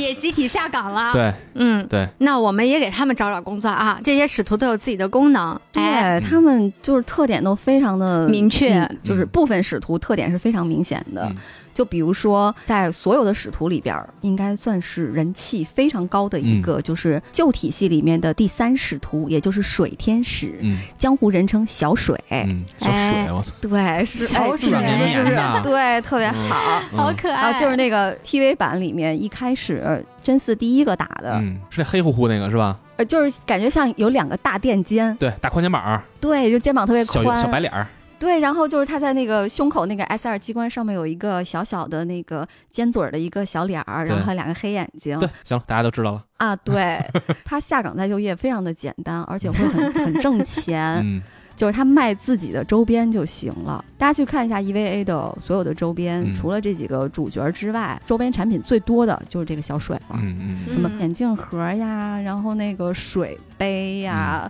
然后还有那个毛巾啊，就啊，你嗯，能我觉得想到的主要是因为他那张小脸儿闹的，啊，那就可小脸爱，儿我对小脸儿天呐辨太识可度爱巨了，高，就那垫肩就什么都不要了，就那个对，脸，小圆脸儿。对你要弄那三角儿，那后边那个菱形的那个，你拿它当招牌，人家招不了，你以为对魔呀方呢？就没有是吧什么没有什么辨识度。我觉对得对小对水就把自己好好开发一下，对对对，就用就小脸儿，挺挺挣靠脸挣的钱。就可以了。对，第四使徒是那个宙天使，就是嗯长得像一个大虾一样的，嗯然后嗯有两个须子，对那俩须子还特别厉害，对就是。在第几话了，然后把那个真嗣给那嗯个戳了，对嗯戳到那个山坡上的那个，嗯，嗯嗯就是他其实，在 TV 版里面他的那个形象是比较简单的，因为没钱嘛， 皮皮虾成精是那个是吧？对，嗯就是皮皮虾。嗯它那个皮皮虾的那个特点在。就是新剧场版里面做的是更加明显，嗯，因为有钱了呀，嗯你就看他胸口那个须子，我也特别带劲，对在那儿对对晃晃晃， 他就是长得像皮皮虾，给弄到鬼街去，啊，完了，对或者给它哎给它繁殖了，出了小皮皮虾， 然后大家夸一吃， 就这啤酒是吗？对，个儿还大，是不是肉多？对，饲饲养吧，饲养吧，养着玩儿吧，当动物园儿搁着看吧。嗯，然后在新剧场版里面，嗯我个人觉得最好看的其实是那个 TV 版里面那个雷天使，嗯在 TV 版里面是非常简单，是一个正八面体，嗯，嗯然后就在城市上空的飘啊、嗯飘啊、嗯嗯飘啊，嗯，往地一扎然后那个，对，嗯就是要打对穿那个打打入到那新个东京 Narrow 市总部的那对个。我之前觉得特别合适的一点就是它应该聚焦立体几何， 嗯哇，就各种随意变形。你看它里边变形变得就特别新剧场版里面变形变得太漂亮了，绝美。真的新剧场版技术的提升之后造成的视觉冲击力太强 了，所有的使徒的形象都升级了。没错你看嗯 TV 版，没错你会觉得使徒一边就是真的是屎，不用 涂，我操，就是屎，太他妈屎了！对哎我就是这么说会不会挨骂 呀？ 骂吧骂吧骂我！你没钱嘛，嗯，嗯嗯就是丑，嗯还显得特别的可笑对，就哦弱是智。那个年代技术没对达到的时候，只能靠手绘做出来的东西，嗯嗯嗯肯定不会后来的 CG 强。对，嗯嗯，嗯太漂亮了，确实挺漂亮大。家一定要去看。嗯，就是太大了，这玩意儿你让它上上岗能干嘛呢？但是他本人不是这个使徒本身，不啊能本人， 嗯，他的那个钻地能力很强啊。对，非常棒，哎好像是中铁直径剑，直径我当个石油工人多荣 耀，哎 是不是？石油工人，可是吧？这可以吧？可。海上钻井平哎，台，太好了，哇，是真的干干太嘛合？适了。对干嘛路不基行也啊行嘛，真的。对啊，修地铁，地搁地钻去呗我对，我下岗再就业数他最厉害，对啊，是新时代鼹 鼠，绝对动好不使动就大国重器了，绝对的，绝真对的的，那绝对肯的啊定太棒了。嗯， 哪个国家要是有 要是有一个雷天使，哎，我的想去天哪巴西都方便，钻进去直接蹦进去就到 了，是吧？ 是吧？没 毛没病说。错吧？ 没毛毛嗯病啊！刚才所说的三个使徒，只不过是我们觉得形象比较鲜明、特色比较鲜明，当然还有那种病毒，还有心灵干扰，嗯各种各样的特色。我们想说的是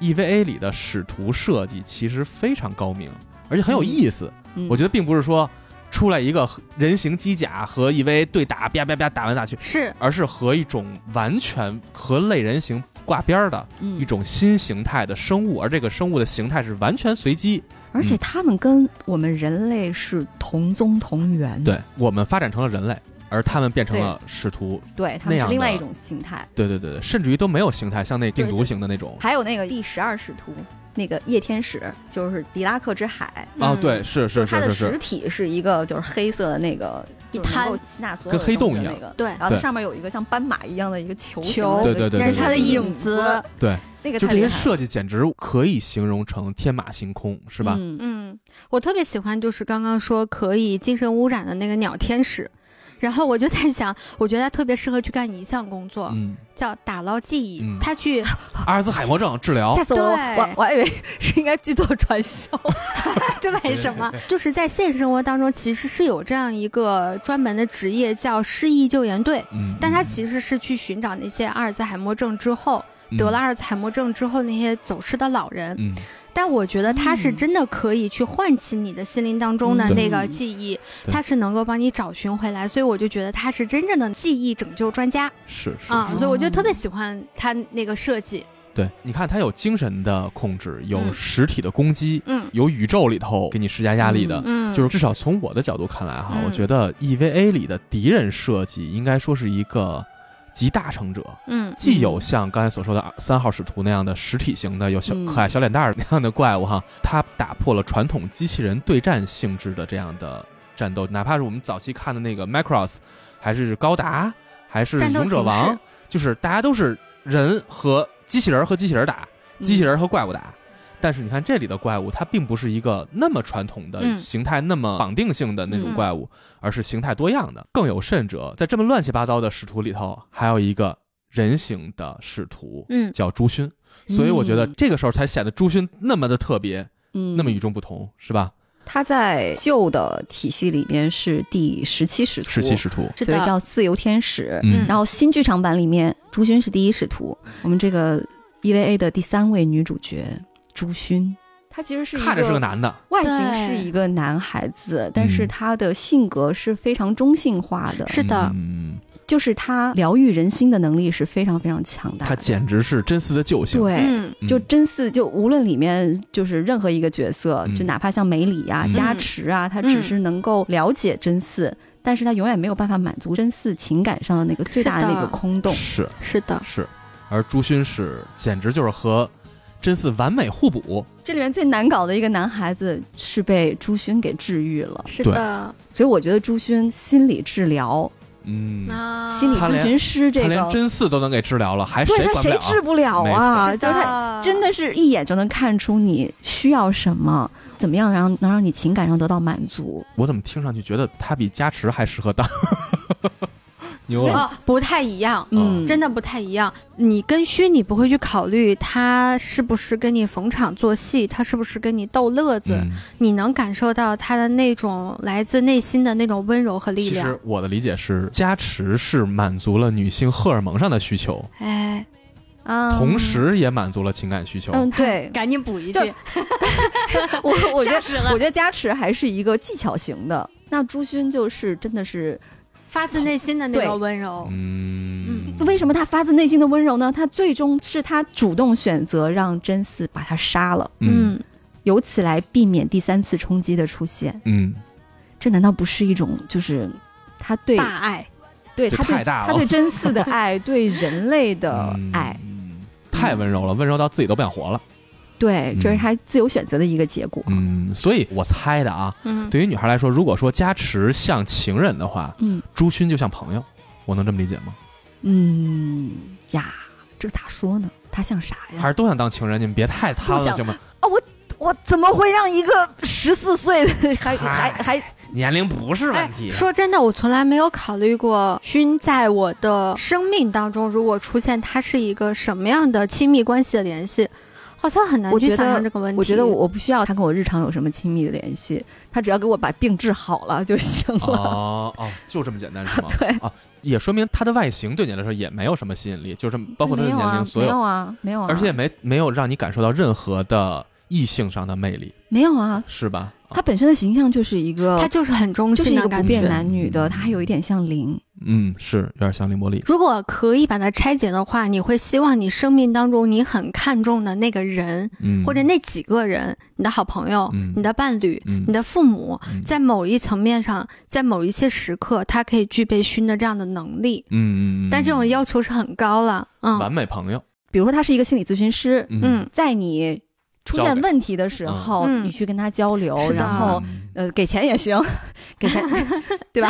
他帮你治愈，治愈完了之后，你不会想说我要这个人要不要成为我的家家人啊，或者成为我嗯不用考虑伴侣那啊，些东西，是不的用。哦，他做咨询师比较惨的一点就是一下儿给你整好了，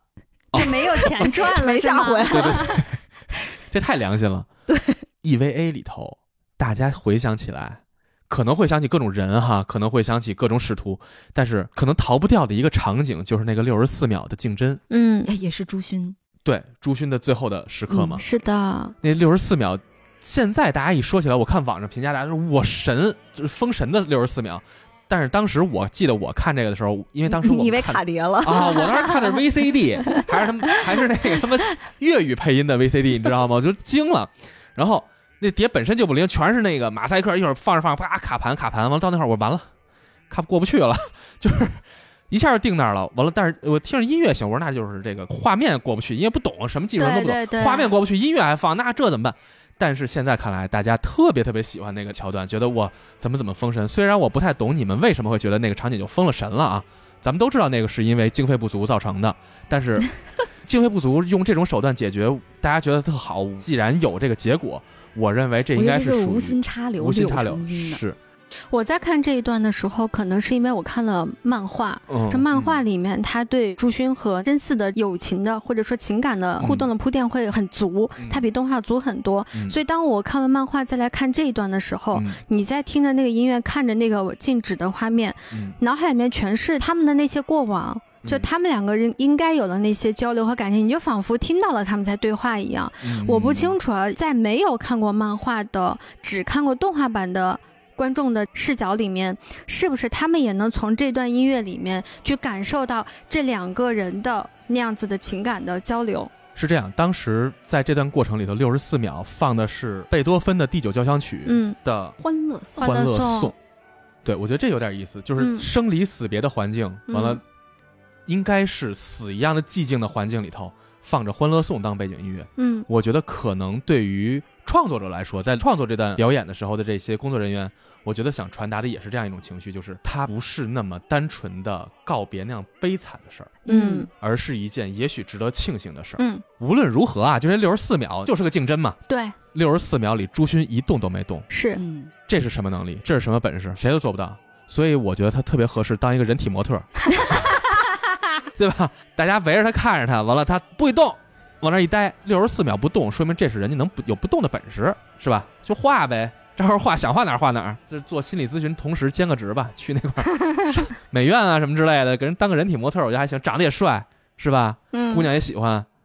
挺好。而且我觉得那个地方用《欢乐颂》，就等于说是朱勋在最后决定让人类生继存续下生去存下嗯去。嗯还有就是大家都知道那个中文的那个歌词的翻译，嗯，有一段是“你的力量能使人们消除一切分歧，嗯在你光辉照耀下面，哦四海之内皆兄弟”。那当然，它是一个中文的一个意义了，嗯大概但那是个它意思在。原文的那个嗯意思也差不离儿是这样。嗯我觉得这个曲子用在那个地方其实是非常就意味深长。嗯嗯嗯，其实也和人类补完计划这个整体是有的关的，对嗯对对，嗯所以你看，就是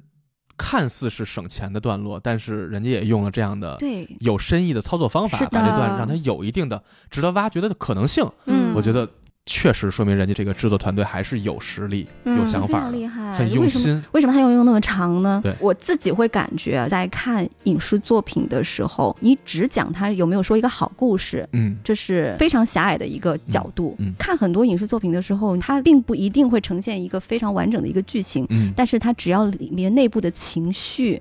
和嗯情感是在流动的，你就会觉得它非常好。它给你的心理嗯就是有足够的空间让你去消化它前面堆积的所有的情感，然后推到最后那个选择上，我觉得是非常的合情合理的，而且嗯玩的漂亮。对，这很段舒服。这段是段留白，感觉嗯是的就是在情绪最激动的时候，在主角需要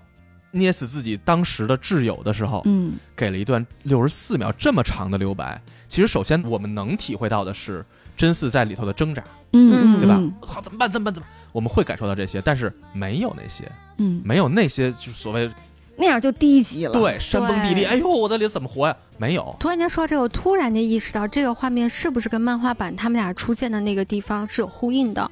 就是在嗯他们漫画版第一次嗯见面的时候，嗯，勋其实是当着真嗣的面掐死了一只真嗣刚刚跟他玩过的一个小流浪猫，嗯，是拿手掐死的。嗯，原因是因为真嗣要走，那流浪猫就特别喜欢他，要跟着他嗯嗯嗯。他说：“你别跟我了，我带不走你。”嗯，然后勋就直接上去，猫一拉，然后两个手并到一起，咣当就给掐死了。他说：“嗯你不是不要他吗？那我就把你掐死哦算了。哎，我觉得会有，就是嗯所以嗯我觉得这是每个人，还是那句话，就是每个人心里有自己的解读。我们有这样的解读角度，嗯但是我是不觉得说这个大家都要认可这是个哈。的，是的。我觉得你提出一个好的角度，我觉得挺好的。至于我，我愿意认可这个，嗯，哦因为有点意在思。在动画里面，他也一直说啊，我忘了是在动画漫画里面，他一直都跟勋说我不喜欢你。嗯嗯。所以你嗯想，他其实表达的就是我不想让你跟我走。嗯，跟然那后小猫是一样的情感。对，然后完了，他勋就质问过他说。你不是说你不喜欢我，那你为什么不下手？在最后的那一刻，这个其实是很纠结的一种感觉，就是嗯我既想要跟你产生羁绊，嗯，但是我又害怕跟你产生羁绊之后，我会是，的，我会失去你，受我伤会。伤害你，嗯嗯也伤害我自己。啊嗯所以你看，一个六十四秒的一个名场面，我嗯们坐这儿能胡侃侃出一些 我们的感受，是吧？我相信，可能听这一段儿的人，如果大家愿意去回想的话，可能也会有自己的解读。是的，我觉得所以 EVA 能够成为神作呀，真的是嗯神作，在我心里永远是日本动漫第一名的神作。是它有这样的开放的空间，让大家对去思考。嗯，对、嗯，本身所制作也好，对呀嗯，你你想那二十六话就嗯把人类写没了，嗯，就剩下了一一滩芬达，一堆橙汁儿对，和两个少男少女。嗯嗯但是二十五年过去了，还是不断不断不断的有人再去解读它，嗯就说明它真的是非常有魅力。是。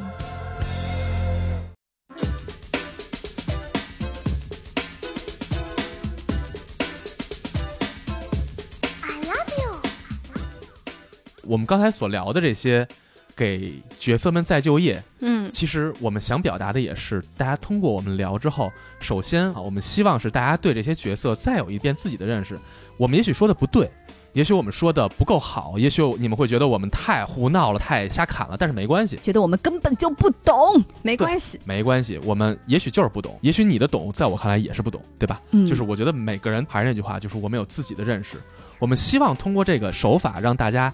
对于 EVA 的角色重新再重温一遍。嗯然后嗯带着这些感想，同时能领悟一些，也许我们刚才说的时候，对于职场的认知，对于职业的认知，大家如果能够觉得，哎，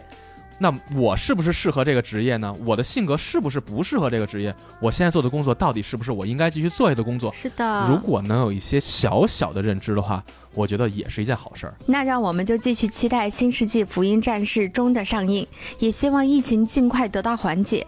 最后再留一个小问题给大家：你觉得 EVA 中的谁最适合做什么样的工作呢？